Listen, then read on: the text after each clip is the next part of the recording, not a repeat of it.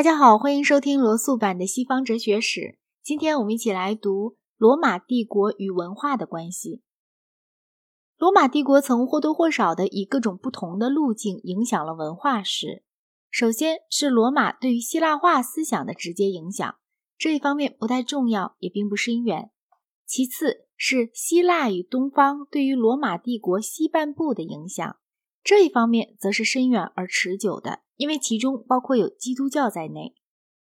第三是罗马悠久的和平对于传播文化以及对于使人习惯于一个单一的政府相联系着的单一的文明这一观念所起的重要作用。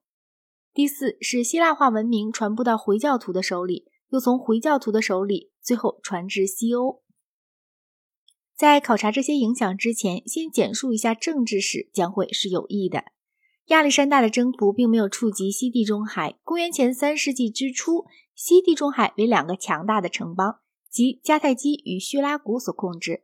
在第一次与第二次布匿战争时，罗马征服了叙拉古，并使迦太基沦于无足轻重的地位。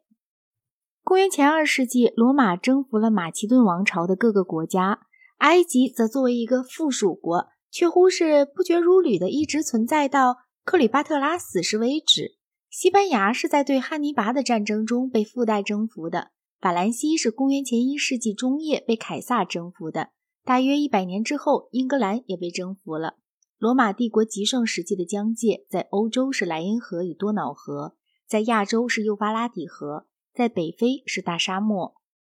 罗马帝国主义在北非也许是表现得最好的。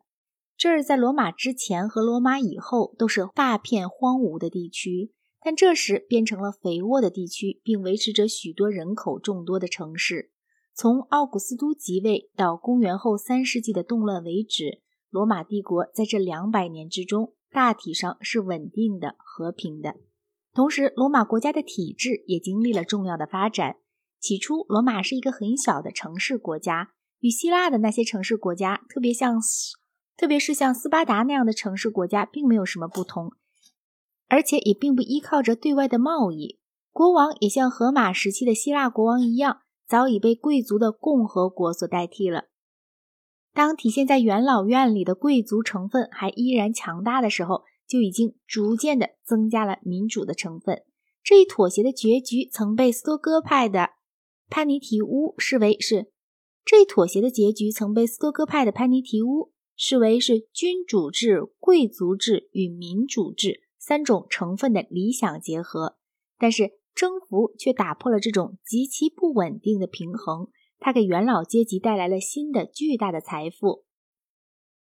其次，在稍小的程度上，也给称为骑士的上层中等阶级带来了财富。意大利的农业本来是操在小农们的手里，他们以自己及其家庭的劳作来进行耕作。但现在，农业已经成为属于罗马贵族使用奴隶劳动来种植葡萄与橄榄的大地产的事情了。意大利的农业本来是操在小农们，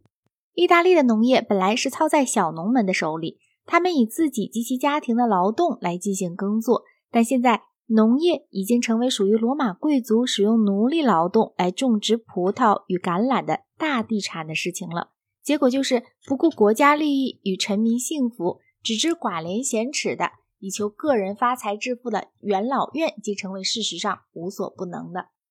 公元前二世纪后半叶，格拉古兄弟所发动的民主运动，导致了一系列的内战，最后就像在希腊所常见的一样，便是建主制的确立。看起来令人惊异的是，在希腊只限于很微小的地区上的那些发展，现在竟以这样巨大的规模而重演。尤里乌斯·凯撒的继承人与养子奥古斯都，